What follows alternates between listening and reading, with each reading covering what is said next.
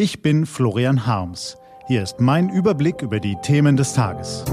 T-Online-Tagesanbruch, was heute wichtig ist. Dienstag, 5. Mai 2020. Was uns die Geschichte lehrt. Gelesen von Christian Eichler.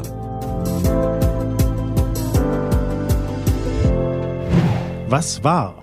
Beim Blick auf das Wetter war der 5. Mai 1945 ein normaler Frühlingstag. Regenschauer in Norddeutschland, Sonnenstrahlen im Süden. Beim Blick auf alles andere war nichts mehr normal. Deutschland war am Ende, Europa war am Ende. Ein ganzer Kontinent verwüstet von Bomben und Granaten, von Mord und Gemeinheit, von Hass und Rassenwahn. In vielen Kellern hockten an diesem 5. Mai 1945 verängstigte Frauen, Alte und Kinder. Über ausgebombten Städten liegt eine eigentümliche Ruhe.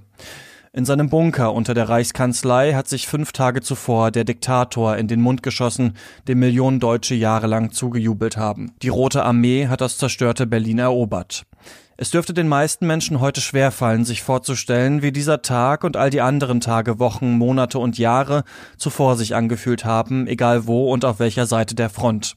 Es leben nicht mehr viele Zeitzeugen, die uns von damals berichten können, die Stimmen der wenigen, die uns noch erzählen können, sind umso wertvoller. Eindrücklicher als Bücher, Filme und Fotos es jemals vermögen, eröffnen ihre Stimmen uns Einblicke in eine Welt, die uns Nachgeborenen weit entfernt vorkommen mag, die in historischen Spannen betrachtet aber nur einen Wimpernschlag zurückliegt. Geschichte wiederholt sich nicht, aber Lüge, Hass und Verbrechen können sich sehr wohl wiederholen.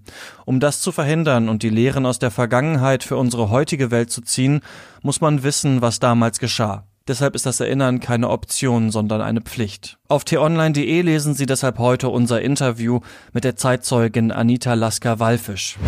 Was steht an? Auf der Hauptversammlung der Lufthansa wird man den Hilferuf heute wohl ebenso laut hören können wie beim Gipfel der deutschen Autohersteller mit der Kanzlerin. Bis zu 10 Milliarden Euro soll Lufthansa-Boss Carsten Spohr angeblich fordern, während VW-Regent Herbert Dies, Daimler-Fürst Ola Kelenius und BMW-Maestro Oliver Zipse das hohe Lied der staatlichen Kaufprämie singen, um ihre Ladenhüter loszuwerden und ihren Aktionären nebenbei trotzdem Dividenden ausschütten wollen. Dabei wissen alle vier Herren, dass ihre wahren Probleme viel älter sind als das Virus. Denn das ist die zweite Gemeinsamkeit. Die deutschen Autohersteller haben es jahrelang verschlafen, umweltfreundliche Alternativen zum Verbrennungsmotor zu entwickeln. Die Lufthansa gab sich dem Glauben hin, sie könne trotz der Klimakrise ihr Kerosingeschäft fröhlich weiter expandieren. Der Virus-Lockdown trifft beide Branchen auch deshalb so hart, weil er das Umdenken vieler Bürger beschleunigt.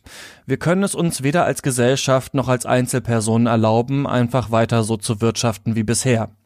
Die Veränderung unserer Umwelt ist nämlich keine zu verdrängende Dystopie mehr, sondern täglich spürbare Realität. Steigt die globale Durchschnittstemperatur weiter, steigen die Kosten ins Unermessliche. Das haben wir inzwischen schwarz auf weiß. Die Schäden durch Dürren, Stürme, Überschwemmungen und Klimaflüchtlinge könnten jene 11.170 Milliarden Euro, die der deutsche Staat nun schon an Corona-Hilfen versprochen hat, künftig wie ein Taschengeld erscheinen lassen.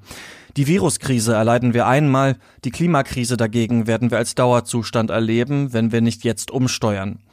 Kein Staat der Welt wird die Schadensummen aufbringen können, die ein zerstörter Naturkreislauf anrichtet.